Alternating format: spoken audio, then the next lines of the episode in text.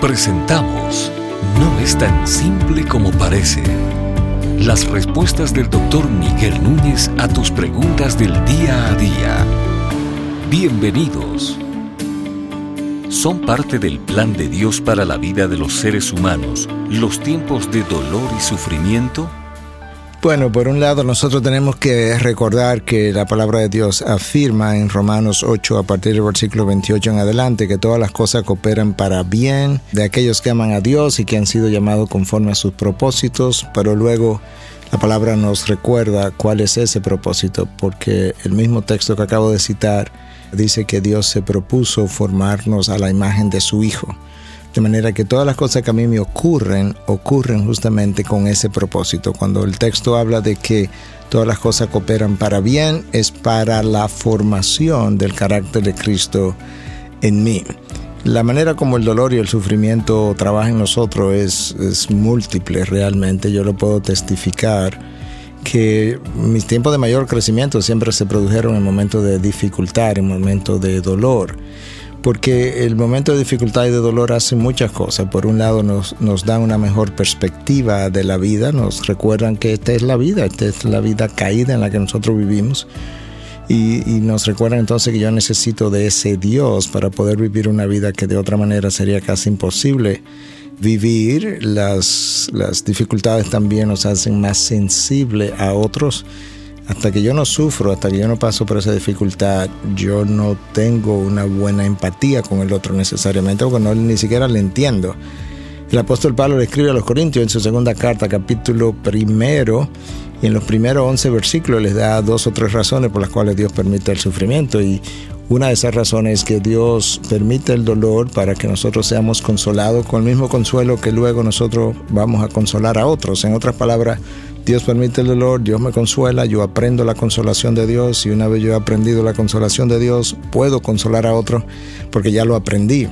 Lo otro que Pablo dice es que en un momento dado, a versículo 9 de esa segunda carta a los Corintios capítulo 1, Pablo dice que en un momento dado él pensó que había perdido la esperanza de salir con vida y dice que Dios permitió eso para que aprendiéramos a confiar en Él y no en nosotros mismos, de manera que el dolor y el sufrimiento nos enseña a depender de Dios. Y luego Pablo continúa ahí mismo en la carta y dice que Dios permitió eso, ese dolor, esa dificultad por la que él pasó para que los corintios pudieran abundar en acciones de gracia y pudieran entonces orar a Dios dando gracias por la manera como Dios liberó a Pablo. De manera que el sufrimiento y el dolor también nos vuelven mucho más agradecidos cuando vemos la mano de Dios.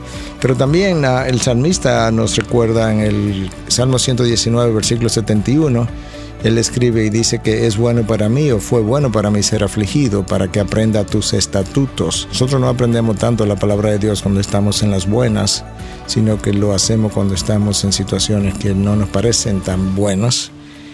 Y finalmente el autor de Romanos, Pablo, escribe a los romanos y nos dice en el versículo 3 del capítulo 5, y no solo esto, sino que también nos gloriamos en las tribulaciones. Porque Pablo, escucha lo que él dice, sabiendo que la tribulación produce paciencia y la paciencia carácter probado y el carácter probado esperanza y la esperanza no nos desilusiona porque el amor de Dios ha sido derramado en nuestros corazones por medio del Espíritu Santo que nos fue dado. De manera que el apóstol Pablo nos está diciendo que la tribulación termina produciendo un carácter. Y ese carácter es justamente la imagen de Cristo. Ahí comenzamos nosotros diciendo que Romanos 8 dice que todas las cosas cooperan para bien y que el bien para el cual ellas cooperan es la formación del carácter de Cristo. De manera que definitivamente que nosotros necesitamos la tribulación. Una buena ilustración de eso que acabo de decir es ah, lo que pasa con las mariposas. Las mariposas, antes de ser mariposas, son como un. Ah, es como una especie de gusano. Eso es lo que parecen. Entonces, de repente, ese caparazón en el que ellas están como envueltas, la mariposa comienza a moverse y en la medida en que se va moviendo, lo que va a ser una mariposa, se rompe ese caparazón. Y una vez que el caparazón está roto, ella puede salir volando. Se cuenta que en una ocasión, no sé si es una historia real o simplemente una ilustración, pero para los fines es igual, que en una ocasión un niño observó eso y le quitó el caparazón para como que ella pudiera salir volando. Y la mariposa no pudo volar, hasta que el profesor de biología le enseñó que cuando tú haces eso, la mariposa no puede volar, porque es la dificultad que ella experimenta en romper el caparazón que estimula los músculos que le permiten mover las alas. Entonces tú puedes ver que Dios en su diseño sabe cómo hacer las cosas, pero también que en la tribulación de, ese, de esa mariposa que va a ser, lo que en inglés llaman un caterpillar, que es como un gusano, la tribulación es necesaria para que él pueda fortalecer los músculos que le van a permitir volar como mariposa. Para nosotros volar como mariposas hijos de Dios, por así decirlo, también necesitamos los músculos de la fe ejercitados y eso se adquiere en la tribulación.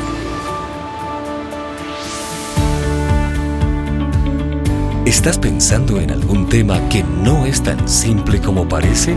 ¿Quieres saber la opinión del doctor Miguel Núñez sobre un tema en particular?